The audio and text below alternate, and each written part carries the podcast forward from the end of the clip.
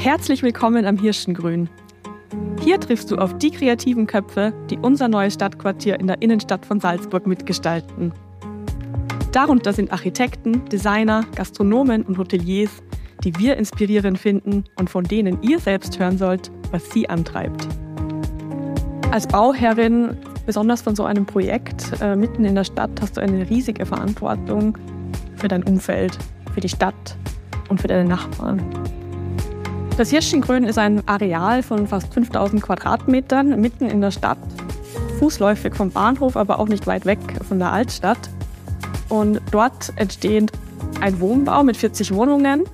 Wir renovieren das alte Hotel und ergänzen es durch neue Zimmer. Und das Ganze wird durch einen wunderschönen Garten im Innenhof ergänzt.